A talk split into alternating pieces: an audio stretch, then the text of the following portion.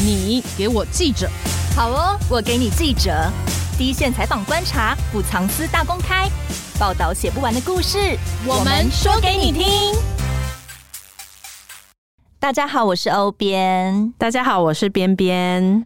联合报数位版双周年庆活动倒数一周，十月三十一日前，只要是联合报数位版的订户，就有机会获得 iPad Air 以及 HomePod Mini 等万元好礼。新订户前一百名更可以获得限量版保温袋。详细活动进行方式，今天的节目说明有附上链接，邀请听众到联合报数位版内的听幕后栏目，里面有联合开趴全系列集数。大家可以到你给我记者的第八十二集回答指定问题，就符合抽奖资格。已经最后一周了，赶快来！现在中奖几率非常的高哦，真的哦。对对对，今天的主题要来持续追踪重大议题了。嗯，因为台南双警遭杀害的命案啊，其实已经满两个月了。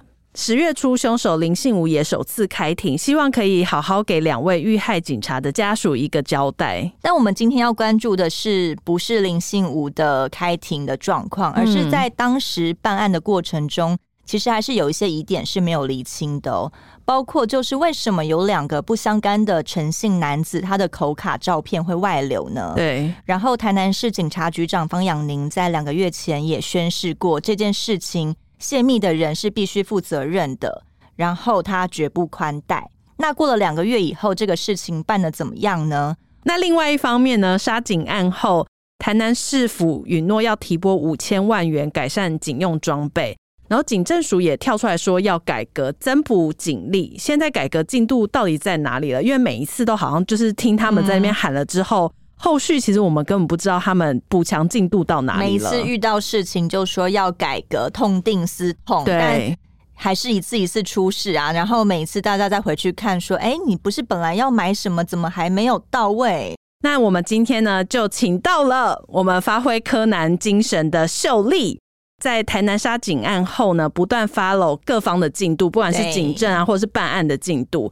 然后说好要做警方后盾的政府，到底有没有做到呢？我们欢迎秀丽。Hello，大家好，我是唐秀丽。媒体界的女侦探柯南来了，没错 没错，这个称号真的好适合冠在你身上。对，谢谢。对，秀丽好久不见了，因为那个有个网友特别喜欢秀丽的，非常支持秀丽，所以他特别在那边许愿，嗯、我们也看到了哦。对对对，所以刚好那个秀丽真的非常关注台南杀警案的议题哦，而且她持续的在追踪，追了两个月，然后问到了很多当时其实。很有疑点，那到底为什么会发生这件事情呢？帮、嗯、我们厘清这些问题。对，台南杀警案在十七个小时内快速的破案逮到人啊，效率非常快。可是过程中却传出警方泄密，将其他通缉犯的口卡外流的这种乌龙案件，嗯、而且错了一次可能还情有可原啊，不小心搞错了，对，结果还两次，那就很夸张了。为什么会两次呢？还透过媒体发出去。让这两个诚信男子一整晚就被疯狂肉搜，然后有一个还很害怕，就马上投案了，说：“哎，人不是我杀的，不要搞错了。”对，所以大家都很想知道啊。一般说案子侦查不公开，不是都是拿来挡媒体的借口吗？嗯、那你现在就直接把错的资讯发给媒体，是什么意思呢？刑事局的口卡到底是怎么流出去的？秀丽，你查到了什么？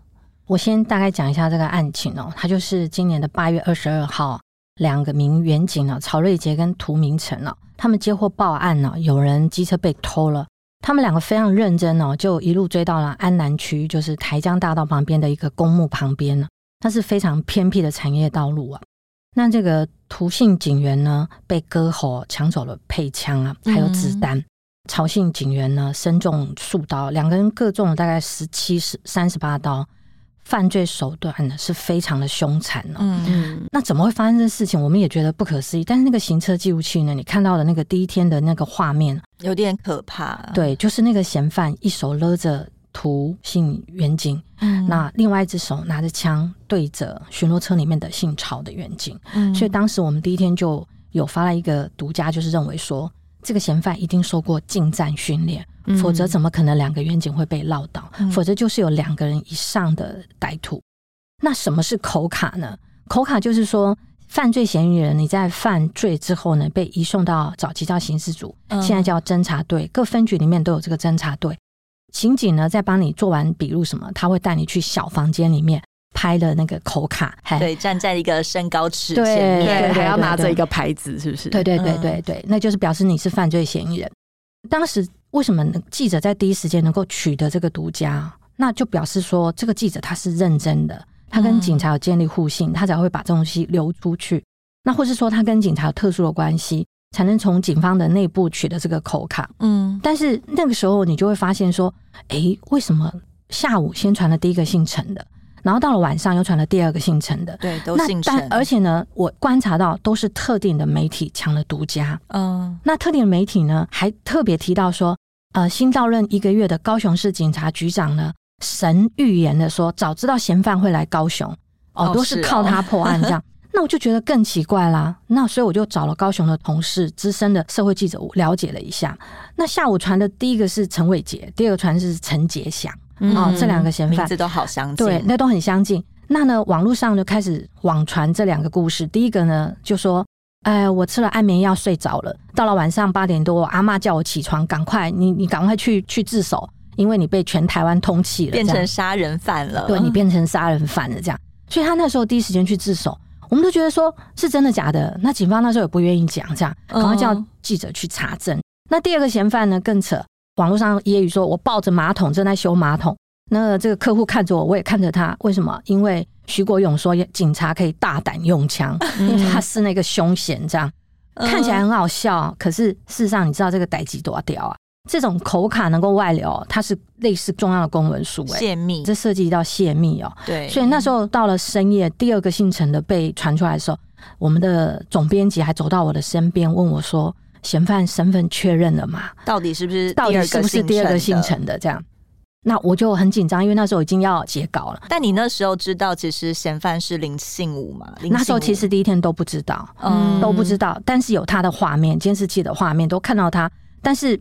那时候不知道是他，所以我当时就赶快找了两个不同路线的同事去查证，到底是不是第二个姓陈的。嗯，两个回来的消息都是不是，所以我就确定的告诉长官说不是。所以到了十二点的时候，我们就决定不换班。但不是的话，你不会觉得第二张口卡流出来很扯吗？就是警察那边都已经知道不是了，你的卡片怎么会流出去？对，所以为什么会这样子呢？其实呢，我自己归结总结，就我后来要去查，就再有三点哦。第一个就是特定媒体呢。他们为什么要这样子？故意有人给了他独家，有人说法就是他们要拉拢这个新来的高雄市的警察局长，嗯，好，因为媒体也是要呃建立他们的人脉啊，打好关系，对，剖这些一下这些长官是不是以后他有独家消息？嗯、第二个呢，就是我知道的内幕就是台南的专案小组呢，他们要抓廖北啊，他们认为什么意思？就是通常案件一发生了，都会。警察局刑警大队会跟这个分局所辖的单位也成立一个专案小组，甚至有呃刑事局，譬如说是台南的话，就是南达各单位的人会组成一个专案小组来办案。嗯，那就怀疑这个专案小组里面是不是有廖北啊，把里面的线索传出去了。他们可能就会成立一个赖的群组，就好像譬如说我们各单位都会有一个赖的群组，可能他们第一时间就根据说这个两个死者警察的手上的叫做警用行动电脑，他们最后查起这个记录呢是第一个姓陈的，对，第一个口卡，对，第一个口卡的，所以他们就怀疑是他。可是我据我了解，当天下午其实有另外一个资深的派出所所长还有刑警。就一看就说这个身材比例不符，不是他跟监视器，对对对对，他们就说这个不像他。这个嫌犯林信武呢，他当天就跑到了附近的土城高中，他在那里竟然还有可以更换衣服，所以他有一个手提袋丢在那里。那警方就采集他在那边更换衣服、梳洗，然后里面有很多的皮屑啊、什么 DNA 啊、指纹啊，送验。那他们要送到呃刑事局去确定他的身份。嗯，在这个过程中呢，还没有确定他身份的时候呢，在群组里，当然你一定要针对这个各嫌疑人都要去厘清嘛，到底是不是？毕竟这个凶嫌呢，杀死了两个警察，还抢了枪，他是一个很可能会在在犯案，非常有可能在对，所以他们可能会在群组里要通报这样。那这个通报过程中，可能就有了第二个嫌犯。那所以到底怎么流出去的？就是有可能是这样。那所以他们那时候就怀疑说，是不是？专案小组里面有廖北啊，哦、所以他们那时候一气之下就把一些外围的人踢出去了，就你不要来了。就是那个群组里面可能本来有二十个人，但后来踢出了几个，就剩下核心人在群组里。对对对对对对然后第三个呢说法就是说，背后涉及警政高阶的内斗啊，故意要让台南漏气难看呐、啊，哦、人抓不到，口卡还流出来。这是一件很好笑的事情，就要被检讨了。对，这是我后来了解起来说，可能是这几个原因啊。那其实当天晚上呢，案情其实是陷入焦灼了，因为就是你看这个嫌疑犯这么多个，但是其实到了晚上，刑事局回报给他们，确定是林姓武是这个嫌犯以后，后来林信武他会制造不同的断点，对，他逃了好几个点，一下去土城，一下去赤坎楼，一下去。搭公车，一下换计程车，一下换白牌计程车，又去私立医院，还去新营，还去嘉义。嗯嗯，那其实他在跟警察搏斗的过程中，他自己也受伤了，所以他一度有去医院，所以我们就要同事去查医院有没有就医记录。其实他没有，他没有去就医，他没有进去就医。嗯、他可能一度想去，但是又想到说怕会被查出来，怕会被查出来，所以呢，他根本没进去。后来接到的说法是，他跑到嘉义去，他去嘉义火车站附近的药局买药，嗯，自己查。但是最重要的关键点是他深夜十一点多在新营的超商抢劫，监视器画面出来了，拍得很清楚，拍得很清楚，然后就确定是他，警方才吓到说：“哇，天哪，竟然是一个明德外衣间的重要逃犯。嗯”当时 DNA 验出来的时候就已经知道是林信武了，知道知道，只是还是在找他在哪里。对，因为他就是逃来逃去，躲来躲去。而且他他已经是一个关过再出来的人，他很熟悉警察会追他的方式，嗯，所以他故意制造一些断点，不断的转换他的交通工具，然后让你找不到他，而且他也没有手机，对，你也没有办法追查他，对，所以所有监视器呢追查不到他，而且他会换装，嗯哦，所以警察其实晚上一度案情陷入焦灼，我的同事呢很辛苦，从早上守到半夜。我陪他守到凌晨大概两点，我跟他说，确定今天晚上嫌犯不会落网了。嗯，我说你辛苦了，他要守到隔天早上九点，我们才能换班，其实是非常非常辛苦。可是当时晚上十一点多，我们确定他在新营的超商犯案以后，我们就确定嫌犯快抓到了，快抓到，嗯、但那时候也还没换班，还没换班。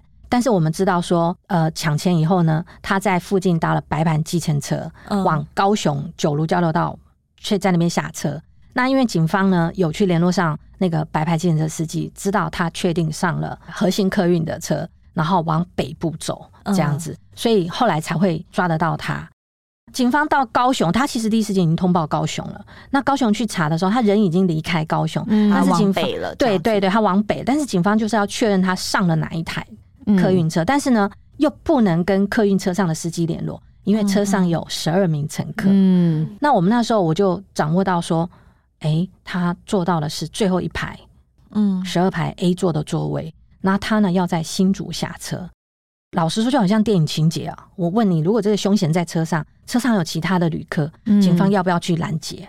那车上的旅客，其他旅客会不会成为人质？人质会被挟持？对。那他们掌握的时候呢，其实车子已经过了新营，嗯，那专案小组已经追到高雄，那他们又赶快要追。知道他要在新竹下车，所以他们当下就通报了刑事局、警政署，还有包括新竹各单位的人，打算要在新竹瓮中捉鳖来逮捕他。因为除了一个女生在新营下车，其他乘客都在台北，只有他在新竹下车，而且他坐在最后一排，穿黑色的衣服，好方对非常好认，警方只要在新竹站瓮中捉鳖，等他下来。其他乘客就会平安的再往北继续走，嗯、是这样的一个案子。那为什么会说那个警政高阶内斗要故意让台南漏气啊？这件案子怎么会这样看？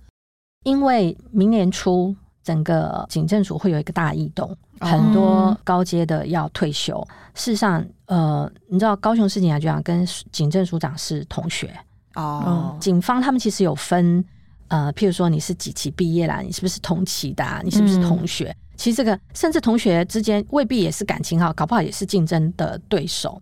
那方局长方养宁到台南的时候呢，你要知道台南前面两年换了四任局长，对，异动频繁，都是因为这个治安的问题，治安还有这个政治因素，嗯，被换掉的。嗯，好，你还记得长隆女大生命案吗？对，啊、呃，长隆女大生命案的时候。就有一个前任局长也被换掉。换局长是市长的职责，还是刑事局内政部那边的权利啊？换局长的权利 power 不在市长哦，在内政部长跟警政署长还有行政院长哦。对，所以警察局长呢，上面中央要派就派来了，嗯、你也没办法反对啊。嗯，好，所以其实警察局长跟当地的首长、县市长的关系没什么，没有什么很直接，但是要尊重，嗯、否则你在地方上也会不好待。譬如说，前任局长他是 A 派系的人嘛，所以他要来台南的时候，这边的市长就知道说，哦，他是某派系的人嘛。嗯、可是市长是 B 派系的，嗯，哈，那互相尊重，讲话也要小心，嗯、因为是不同派系的人嘛，不要泄露那个内幕情报给对方。这样其实这是很敏感的，好、嗯，但是外外界人未必了解。像你刚刚就问我说，那这个是市长派的吗？当然不是。县市长是没有这个权限的，嗯，警察局长的老板在中央，所以你看前一阵子不是说这个民进党台北市党部的主委黄成国，嗯，的爸爸过世，嗯、有很多警政高层，包括局长去那边折折莲花，对，对还有包括我们今天见报的说陈时中去看灾的时候，内湖分局长呢紧紧跟着，被国民党的议员质疑说、嗯、你老板还没换人呢、欸。怎么蒋万来的时候你就不去，然后 然后这个陈世忠来的时候你就紧紧跟着？他这么笃定陈时中可以吗？毕竟现在谁执政嘛？哦，绿营执政嘛。但是大家分享有他的说法，说因为我前面跟蒋万的时候，还跟黄珊珊的时候，我那个下雨淋湿了，我是刚好回去换衣服嘛。嗯，对，你们不要误会，一切都这么巧合。对，你们不要误会，我就是认真值守这样子。大家会用放大镜去看局长。在这个过程中，你就算再认真，你的派系不对了，颜色不对了，你可能就会被踩着。嗯，那如果你颜色对了，跟对人了，你就这个比较平步青云。没错，没错，哦、对。所以，那我就在想，方局长到底是什么派系？他现在又是这个署长的 学长，对。但是他其实，我觉得他是这历任局长里面。呃，算比较 smart，怎么说？就是他会知道这个眉眉角角，嗯，不是只有很认真的埋头苦干实干。那我跟台南的时候，我在台南当区特派的时候，跟他有很短暂时间的认识，但我知道他也是治军严谨啊，很认真。嗯、对，但是现在就是这样的氛围里面，你知道，不是只有认真就有用，需要有一些良好人际互动。嗯、对对对，你要有跟对人，跟对眼色。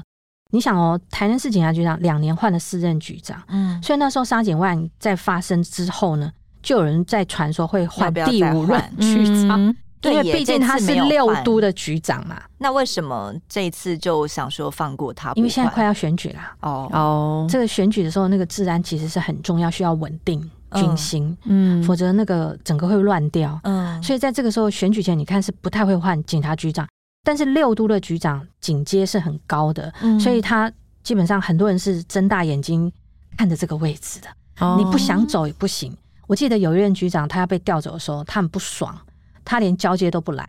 你说局长本人没有出现？对，因为他被换掉啊，嗯、所以他更不出现啊，他就打包就走人了。嗯，对啊，其实我觉得就是很现实的啦，有时候就是。新上任的，你觉得说哦，我很威风，我来接这个位置了，哎！但你可能过一阵子人事不对了，你就被换掉，又换另外一个人了。嗯、所以这个台南市的基层呢，就看着上面的长官一直像这个什么一样走马灯，对啊，不断一个换一个，一个换一个。那所以这件案子是。因为嫌犯到处跑嘛，他跑到嘉义，又跑到台南，又跑到高雄。高雄嗯、那这样子是三地的警察局长或是警察局都有涉入办案吗？他们都会通报。嗯哼，因为他跑的过程，你不见得来得及去追他，嗯、所以你通报的时候，他们一定会去清查。哦，因为看到百万机呢载他到九如交流道旁边的核心客运。哦，那他是不是要搭客运？你不知道，但是。确定他到那里，所以就要高雄去清查他是不是上了车。清查结果是他确定上了车，嗯，所以这样大家会认为说是高雄这边好像建工比较大，台南那边有漏气的状态吗？呃，不是这么说，应该是说大家是一个团队嘛，是一个 team 嘛。嗯、如果没有台南通知你，你怎么去追查？嗯，对啊，那你说你局长神预言说嫌犯一定会来我这，怎么可能嘛？真的，但是他会逃窜是一定会，嗯、所以邻近的县市警察局长都有通报所属要提高警觉，毕竟他是一个持枪的要犯。邻、嗯、近的县市警察局长，我觉得这是职业的敏感度，你都会通令所属的刑警大队跟各分局执勤的第一线员警要提高警觉，嗯、他可能会来我们辖区，嗯、尤其像嘉义、台南、高雄，他们其实是一个很。生活圈嘛，嗯，可能就会很近，包括台中，我觉得他们都会是一个生活。因为台湾其实现在变成一日的一个生活圈了嘛，他可能搭高铁就跑了，可是他没钱嘛，所以他可能搭公车，嗯，还搭比较简单的客运、客运、嗯，火车这些都有可能。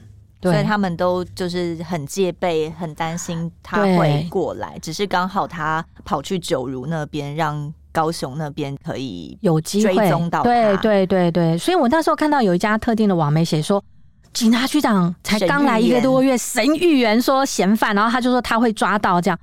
我都觉得不可思议，这也神预言的太扯了吧，也太准了吧？对，所以我就打了电话问我们高雄的资深记者说，到底是怎么回事？然后他们就跟我讲说，那就是特定的媒体想要建立捧他。捧他建立关系这样。怎么可能？他刚来一个月，他可以神到这种程度？那干直接当警察局长好了，而且他应该要预言说哦，可能会发生这件事。对，应该是邻近的县市警察局长都提高警觉的职业敏感度，要所属员警都要提高警觉。嗯，所以他是一个整个警察动起来，然后因为毕竟杀了我们的兄弟，嗯，我们一定要把他在最短时间内把凶嫌抓到。那蔡总统在杀警案后啊，其实也立刻指示要尽速修警械使用条例，确实也在九月三十号上个月底三读通过了。远警更有准则，可以在某一些情境下直接开枪，就不用再对空鸣枪警告。嗯、因为之前很多都很担心直接开枪或是。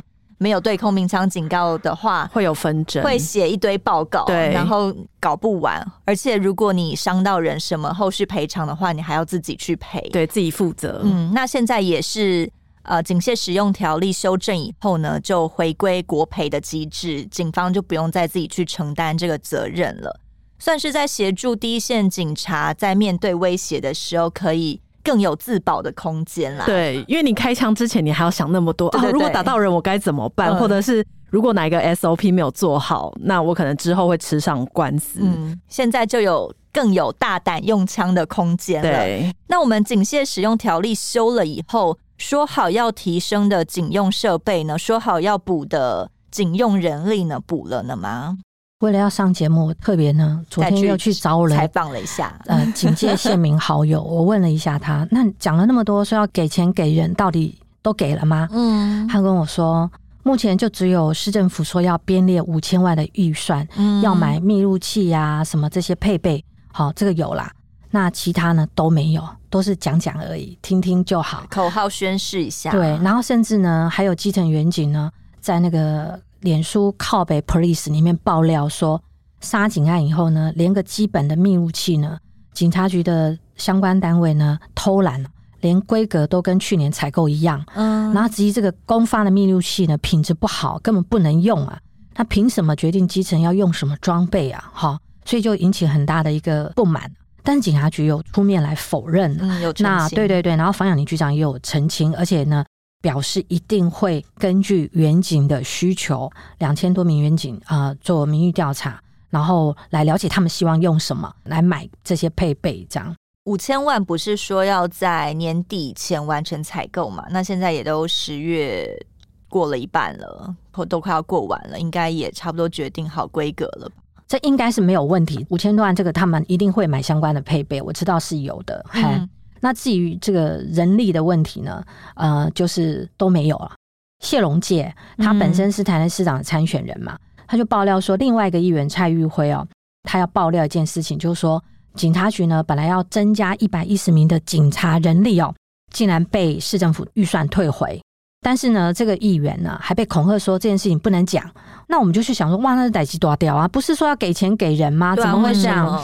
后来就去问了这个议员啊，叫蔡玉辉，他就说啊，没有啦，就是可能呢，当时他们派这个局长来跟我沟通的时候，可能心急呀、啊，所以讲的比较重一点。最后也是都有讲清楚了啦。会给人吗？还是不给？局长的说法是说最后会给啦，已经有给，那并没有退预算呐。那但是事实上，当时谢龙健阵营他们有提出一个质疑哦，就是说台南市的警察局的编制员额哦是有五千三百五十一人哦，嗯，但是呢，现在警员呢不仅未达编制员额，连预算员额都不到哦。预算员额跟编制员额差在哪？哦，编制员额就是说，譬如说你这个单位编制五千人，可是呢，嗯、你知道这个是一很很矛盾吊诡的事情。警察局他的人事权在中央，但他的预算是在地方政府，嗯、对，所以他的预算余额就是台南市政府他要编列多少钱，我只够请多少。对对对对，可能只有四千多个，差这么多。对对对对，那实际的员额又是多少？嗨。为什么不能够编到满的五千多个员？没钱啊！哦，没钱啊！那个首长他可以决定他的预算要放在哪里，他可能放在教育，他可能放在社会福利制度，然后他可能现在很多什么老人要给什么重阳敬老金啊什么的，可以放在其他地方，譬如说要盖社宅啊，很多预算的编列，他愿不愿意把这个预算放在警察，放在消防？那中央给了这么多员额的编制，为什么中央也不拨点钱过来？那你问一下中央，我也很想知道。所以，我们当时对于谢龙介质疑这些，我们想说，怎么可能？黄伟哲市长也是很重视警察的啊，怎么可能是这样？所以，我们那时候就要问警察局，到底这个编制员额、预算员额跟实际员额的情况是怎么样？嗯，但我跟大家报告，警察局根本不敢提供。为什么？因为选举到了哦，十一月二十六号要选市长。嗯，如果一旦提供，发现了台南市的警察员额是六都最差的。最少的，最少的，嗯，那再怎么办呢？他还还要不要选呢？那那现在，所以警察局不愿意提供，然后我们就想说，你地方不提供，我找跑警政署的同事去问总可以了吧？嗯，更扯的是，行政署呢也不方便提供，现在资料都要这么保密就是了，对，保密防点，到底要防谁？是那我看到谢永介提供的这个资料，就是从二零一九年四千三百零七人。被桃园市的警察员额超越，二零二零年到二零二一年都是六度最少的。嗯，谢龙介这边提供的，对对对对对，就是台南市的警察，他们是根据你当地的人口啊、面积啊、规格啊这些是别个来编列这个员额。那台南因为它变成县市合并以后变成六都，所以人口也增多了。对，所以变成你就是远景就是应该要有五千多个编制员额。被谢龙介质疑，就是说，事实上的预算的原额是六度最少的，而且少了一千个左右，这样子还蛮多的耶。但是我们从警察局跟警政署要问，他们都不方便提供。嗯、好，所以呢，我们就问问当地的府城退警协会的理事长他们的看法。那这个理事长林坤成就说，基层员警能力的确是不足的，嗯、而且轮班很辛苦，很吃力。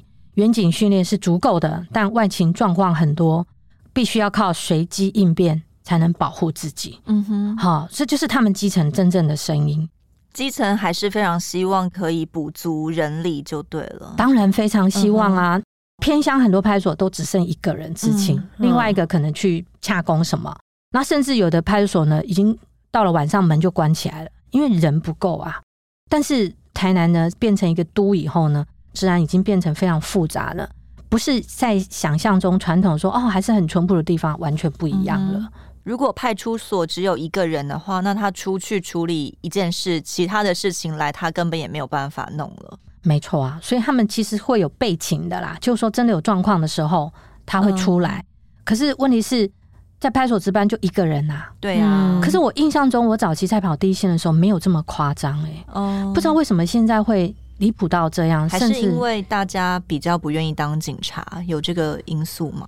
我觉得倒没有哎、欸，还好哎、欸。我觉得现在很多年轻的人也对于当从警是有憧憬的，嗯，就好像这次杀警案的两个被害的警察都很他们很年轻哎、欸，嗯、他们就是很认真啊，才会这个一追到说赃车不见了，冲第一时间冲现场啊。嗯，那如果老油条的警察啊，慢慢来就好了，每天窃案那么多，那么认真干什么？反正。你上一天班八个小时也这个时间，下了班就是下班了。嗯、你那么认真，拼了命，连自己命都没了。年轻人还是对当警察是有憧憬，而且有着这个正义感的。嗯啊，对。在想会不会是因为一些老员警退休之后，他们就欲缺不补，因为就是他们的预算是有限的嘛，就以现在的人力继续来维持治安。呃，民党执政以后，对于这些退休员警的退休金，啊、呃，就是公务人员的退休金有大砍，嗯、对，有影响到他们的退休金，所以有些员警呢就不退了。包括很多校长，嗯，本来该到退的年龄不退了，所以他就不退了，就卡在那里，嗯，对，那所以变成新的年轻人要进来，可能也会受影响。但警政署的脸书啦，因为我有再回去看了，他在案发的隔两天以后就说，那个他们在什么警力改革上啊，有三个面向要去补足地方基层的人力。那警政署这边没有再多 push 一点嘛？既然如果地方那边预算不够，或是他们没有那么积极的话，中央这边应该要施点力吧？但目前也没有看到，就对了。我觉得至少在基层上是感受不到啊。嗯哼，而且我觉得他们施点力，可能也会施跟他比较好的县市的力吧。啊、嗯，你知道，可能是、欸、台南明明就也是他们执政的县市啊。是啊，但是你知道我们黄伟哲市长的绰号是什么吗？孤鸟啊，他是没有派系的啊，嗯、没有派系相对的是什么？你是比较资源、喔，对，没错，你相对是比较会没有资源。他不像高雄的陈其迈啊，他他是受到这个所有的资源都放在高雄啊，嗯、你没有发现吗？台积电也来，什么什么也来，还有一些小英男孩执政的地方 也也会特别的资源丰富啊，你不觉得吗？哈，我觉得很明显感受得到吧。至少我们台南在地人感受得到吧？那基层警察现在有感受到政府有说要成为警察后盾，国家当靠山，就是他们当初喊出来这个口号。基层现在也没有觉得有后盾吗？哎，听听就好吧，自求多福。这是昨天我的好朋友台南警界高层跟我讲的。嗯，像譬如说，在杀警案发生以后。他们希望提出了除了配备五千万要改善远警的配备以外，还有就是他们提出一个很重要，就是要搬迁警察局。哦，现在的台南市警察局在新营，他本来在台南市中心，后来被搬到等于是原台南县的新营，算是西北地区。嗯，刑警大队也在那里。那你知道台南市的新营到台南市区？光是开车大概要一个小时，对，哦是哦，对。但是台南大台南的人口密集地是在台南市区，哦、呃，而且呢是治安败坏的地方。黑道大哥，你觉得他会住在偏乡还是住在市区？市区好办，对，维维市比较容易。对，所以他们在基层，包括警察局，希望能够把台南市警察局，包括刑警大队，能够搬到接近。台南市中心或是市区来，就不用再开一个小时。对对对，这个我们在联合报的地方版做过纸上辩论，有找了宪龙界啊、呃黄伟哲啊、林义峰啊，还有这些相关的市长参选人来谈。但是市政府最后的说法就是没钱、没土地、嗯、没预算，就不了了之。我就问说为什么会这样子？那警察的好友就跟我说，因为绿营可能会认为。警察没票啊，没选票啊，哦，他们认为警察都是支持蓝营的居多啊。我说会这样吗？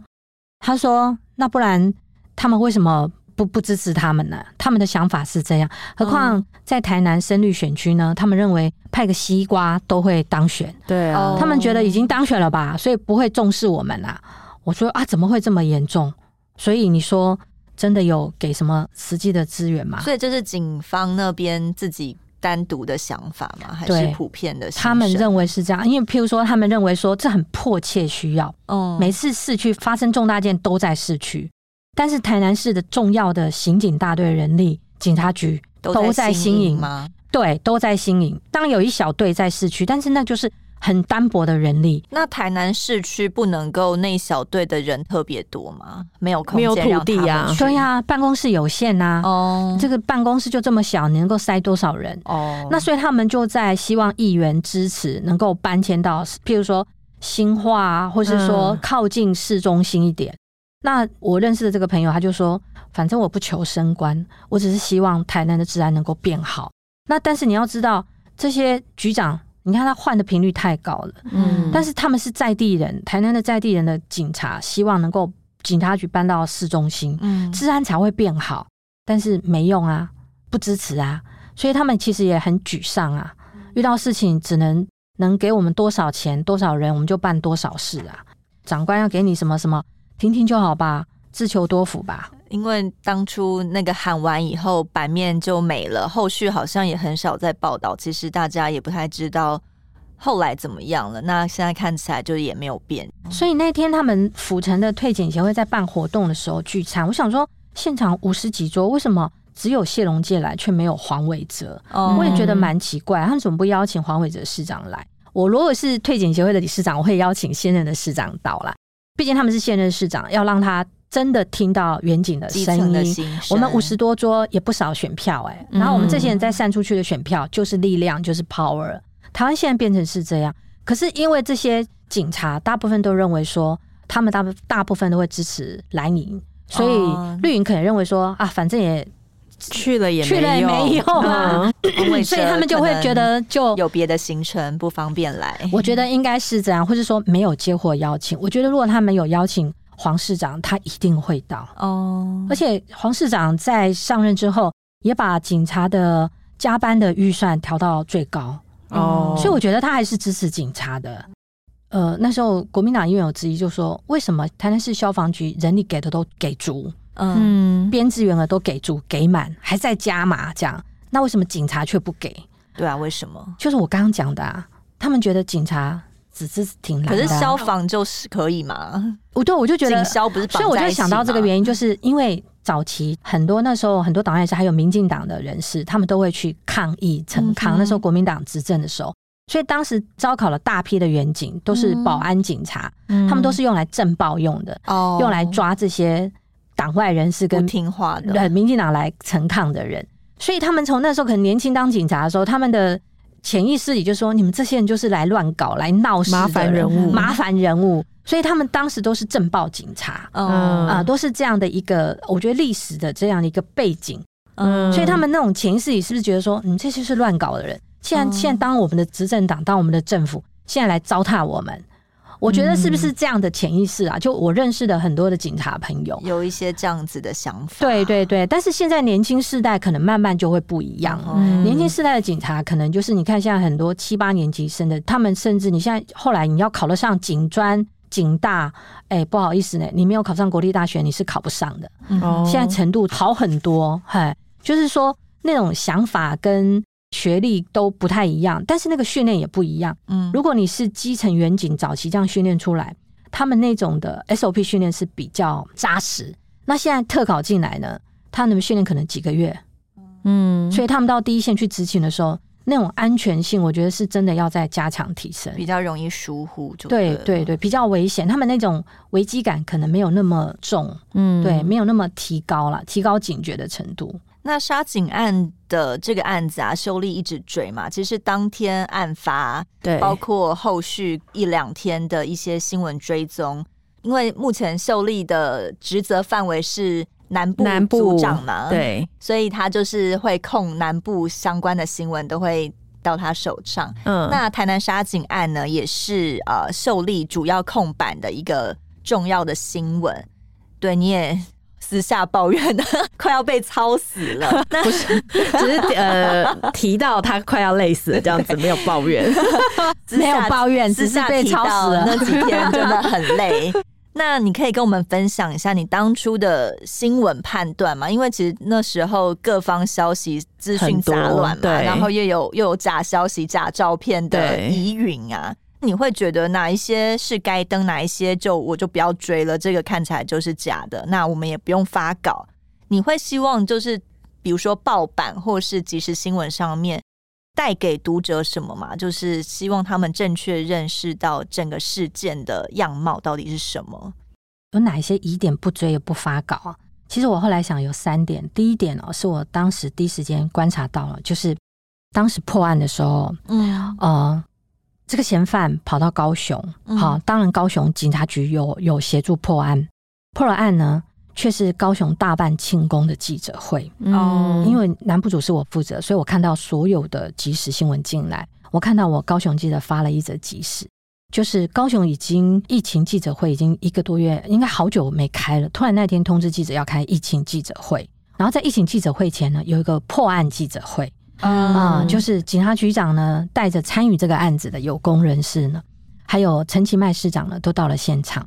然后呢，他安排呢就是新任的局长呢讲了大概有好几分钟的时间哦，这个影音同时都有拍来啊，所以我就仔细的去听了看了。讲了从头到尾就是歌功颂德哦、嗯，然后就是说呃，署长、市长英明呐，都是他们的指挥，大概就是这样意思。这样，嗯，然后呢，最后还安排了一个桥段，就是陈其迈市长九十度的向这个参与的远景鞠躬，然后这个画面呢、哦、都看到了，这样就是你看到那个记者拍回来的影片。对对对，对，对，对，那台南完全没有，为什么台南自己不庆功一下？我也觉得很奇怪，哈。那还有当天呢，就是还有一个画面，就是警政署长呢到了新竹，就是他们抓嫌犯的现场。嗯，然后呢，所有的员警都是荷枪实弹，只有我们署署长呢是这个轻便的衣服，什么都没有。哎，对，连钢盔什么都没带，然后就到了现场。那、嗯、现场还有电视台的画面说，说给署长过，给署长过，要拍到署长的画面。那这个在网络上就疯狂的传，这样。嗯，那为什么台南？不不开记者会，特别的去这个、啊，其实他们也有简单的开记者会。我记得也有长官来，那所以我就想不透，方养宁方局长，你到底在干什么？哦，我们死了两个警察，然后大家又口卡流出，对、啊，听说小英总统来殡仪馆慰问家属说他还被骂了，这我接到了内幕消息，我就要我们同事说，请你们去找到方养林局长问问他，嗯，我就把这些新闻传给他们看。包括人家说是高雄市局长是神预言抓到嫌犯，嗯、请问一下，你带人狗丢梯队啊？嗯，好，那同事就去督访他，他就说我们死了两个弟弟，嗯，今天是我们等于是我们家在办丧事，我知道大家兄弟的那种情绪都不好，看到别人办破案记者会什么，大家感觉心里很不好。我们都已经你看十七小时抓到嫌犯，熬夜都没有睡觉。嗯，他就透过那我们独家的影音，我同时有拍影音回来。我看到方养宁说，我们自己弟弟在办丧事，我们现在最重要的任务就是要把两个弟弟的丧事办好。嗯，好，还有呢，我们要让这个嫌犯呢，把所有的证据都收证齐全，让他能够伏法。然后，这是我们两个非常重要的事情，希望大家能够体谅。所以他们就选择了不大肆公开的庆功。对。对那当时呢，我也有问问我自己，有学长也是警界的高层，我就问他说：“你们这个署长怎么会这样子突然赶到现场？”对啊，从前的署长、警政署长从来没有人这样过，而且抓人他到现场也没有帮助啊，他去前面看一看有什么意义吗？对，所以我这个警界高层跟我讲，他说其实呢，黄明昭署长呢是一个很认真的人，嗯，他当局长的时候就是这样。所以可能是呢，他角色扮演，因为他也刚上任嘛，嗯、角色扮演还没有调试过来，哦、所以呢才会是警察的身份。对对，所以所以他才敢去现场。哦，对，可能是不是这样子？但是就是被网络上基层远景就传的非常的就是作秀过头啊。然后其实你看，包括陈其迈他九十度鞠躬这个画面，嗯、我就传给台南的市政府的幕僚高层幕僚说：“你看人家多会做。”表示他支持警察，那、啊、你们黄伟哲也不学着点，死人死在你们台南这样。他们的幕僚跟我说，温启丁做不出来啊，就看代吉温做不出来。为什么？他们就觉得他们市长是比较不喜欢作秀的人。嗯、但是其实当天深夜，我有看到黄伟哲自己脸书 PO 了一张照片，嗯、就是他跪着跟小英总统一起安慰家属的画面。嗯啊，就只有这个画面，然后他们完全没有其他的操作。第二点，我就是想到是说，这两个远景呢，他们就是很认真。可是呢，为什么会是一个嫌犯能够杀了两个警察？嗯，对啊，所以我们觉得其实远景的这个相关的训练 SOP 呢，其实是有必要再加强的。我觉得是有原因的，因为他们太认真了。嗯，只是一个失窃车子，他们就跟着追到公墓去。那因为公墓那边这个产业道路比较狭窄，嗯，所以一个远景呢。就先下车，想说先去查探。另外，远景正在停车，其实差没有几分钟。可是就是这样的一个远景先下车去查看，然后根据后来的起诉书里面写的清楚，就是说第一个涂姓警员他下车以后，嗯、他发现赃车，所以他就用无线电通报姓曹的警员说：“哎、欸，我跨的有车啊！”那所以这个嫌犯呢，他就躲在草丛里听到，嗯、他当然不怕，对他快要被抓了，他不想让支援的远警来，他就先把这个警察先撂倒嘛。嗯哼，其实他们都是因为太认真。如果说你就慢慢来，哈，车子慢慢到，两个慢慢停好，一起出现。也许这些事情不会再发生，嗯，就是太认真了哈，才会这样子。你看现在都是会警察在巡逻，他们有 SOP 流程，你注意去观察，他们是两两一组，嗯，不管是骑机车或是开车，他都会至少有两个人一组，哦，才能够警戒，嗯。所以在第一时间的时候，我们有访问资深的远景，他说他们常常看到现在在第一线执勤员警在扩大临检的时候，或者在路边临检的时候。那个警戒其实都做的不够到位，嗯、不够到位是指人太少吗？就是说，有的可能在那边聊天哦，或是说有的是在什么人可能呃有没有太少？我倒是没有仔细去问他，但是他就是说，其实有人就是要警戒持枪站在那边，嗯，然后因为你知道那个观察四周，观察四周，因为你不晓得。停车下来的对会不会是嫌犯？嗯哼，但是就会现在年轻的员警可能这一方面的警觉意识还不够强，尤其是像这种刑警或是刑警大队的员警，或是说呃霹雳小组，他们如果要出去，基本上都是要办案，那个都是出去可能就会没命的。嗯，所以那个警觉性是够高。可是像这样制服远景，他每天都是例行性的查赃车，呃盘检盘查。他对他来说是例行公事，他的那个警觉性可能就会比较没有那么高，可能不知道当下真的会遇到危险。对，我们那时候就有观察到这一点，但是我们觉得两个都已经都罹难了，嗯、我们就觉得这个部分我们不要再去苛责他们了，真的于心不忍呐、啊。站在家属的立场，我们也于心不忍。嗯、你看到那个行车记录器的画面，那其实真的是于心不忍，人死为大，不忍苛责。那第三点呢，我又想到说。为什么这个林信武，你已经在明德外衣间了？这是一个爽歪歪的地方。嗯、受刑人在明德外衣间，外衣间就好像那个度假天堂一样。为什么你还想逃出来？什么原因？啊、那时候找记者去问，他们都问不到。呃，明德外一间的典狱长不是还被下台嘛？还被换掉，说是御驾违规。那直到呢，我前一阵子因为现在选举期间，我如果放假回去南部哦，我都会去第一现场哦，跟这些。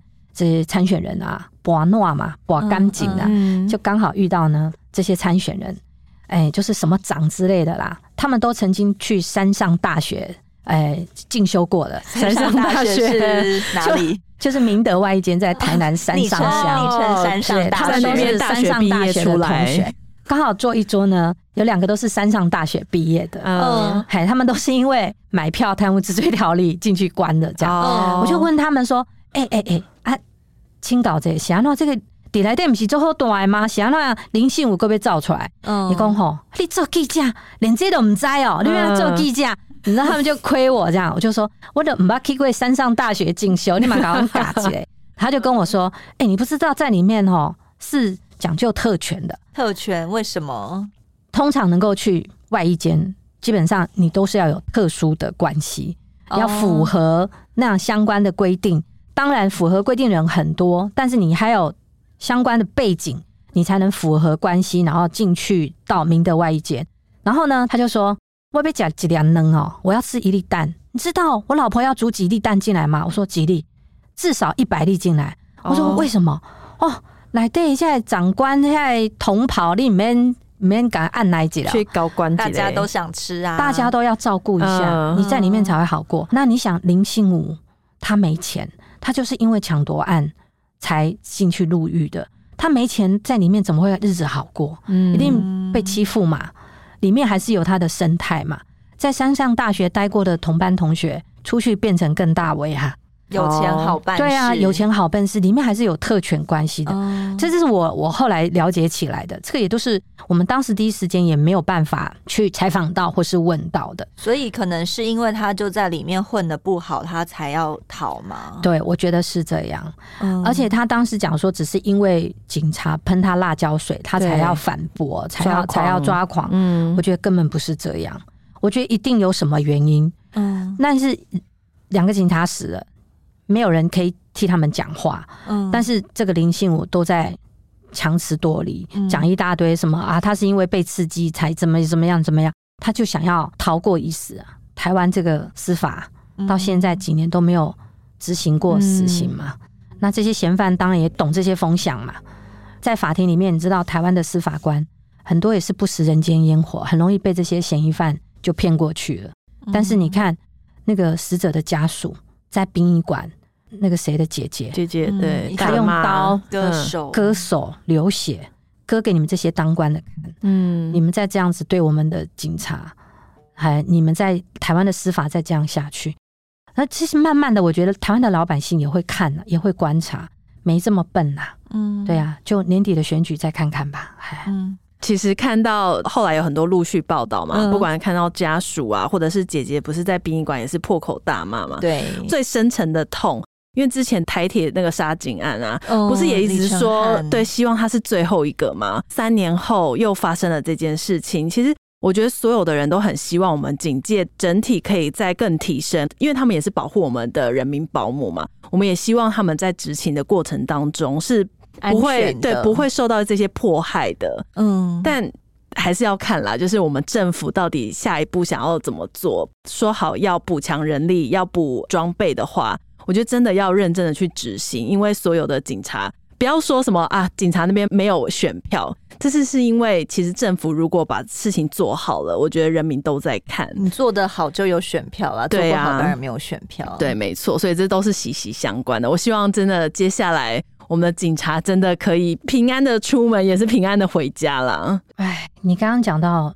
李承翰，你知道吗？嗯、李承翰是我们嘉义铁路派出所的警察。对。嗯他是这次死者台南杀警案的死者曹瑞杰的学长哦，直属学长，对，他们都非常的年轻，嗯，对。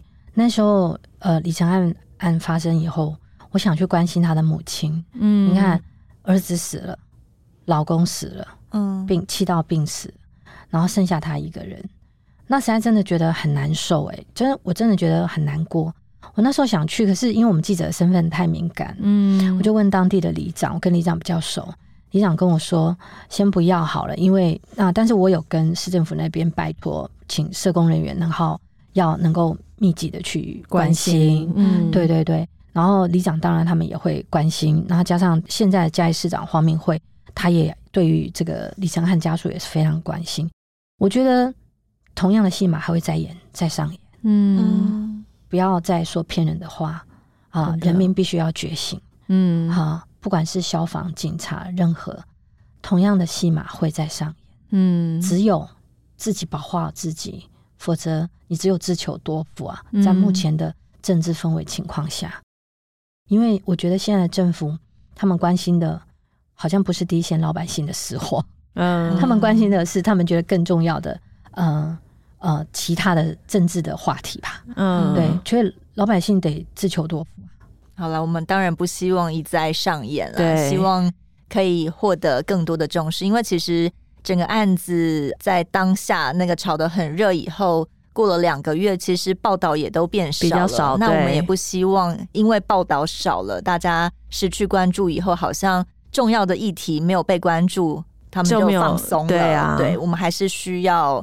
不断的监督下去，希望他们真的可以把事情做好。对，那今天非常谢谢秀丽再度上我们的节目。对，每次听秀丽讲故事还是好精彩哦，好生动哦。你要不要自己开 podcast 啊？不要害我了，我太忙了。对，秀丽真的很忙，因为。他其实今天是特地早起来参加我们的节目，嗯、然后他等一下又要立刻回到自己的工作岗位，然后一直要工作到很晚。嗯，所以我们真的久久请出秀丽一次，我们也觉得啊，好开心哦！感谢秀丽的粉丝竟然没有忘了时间来。对，其实我们愿意在这个职场上呃一直坚守岗位，其实我们还是希望我们的国家社会越来越好。对，不管是任何的政党，真的只希望他好。嗯所以我那时候还特别跟方局长讲说，请你务必要加强远景的训练，不管长官们给不给钱，给不给预算，给不给人，给不给搬迁，我们自己加强训练是很重要的。要让第一线的员警懂得保护自己。嗯、你想，一个孩子好不容易养到二十几岁，还要考上警察，这是多难的一件事情。嗯，可是，一而再，再而三，意外不断的发生。看了实在很难过。嗯，所以我们在第一线能够做的，坚守自己的岗位，就是希望我们的国家社会越来越好。嗯，希望我们国家越来越好。对，谢谢秀丽，谢谢，拜拜，拜拜。更多精彩的报道，请搜寻 VIP 大 U 点 com 联合报数位版，邀请您订阅支持。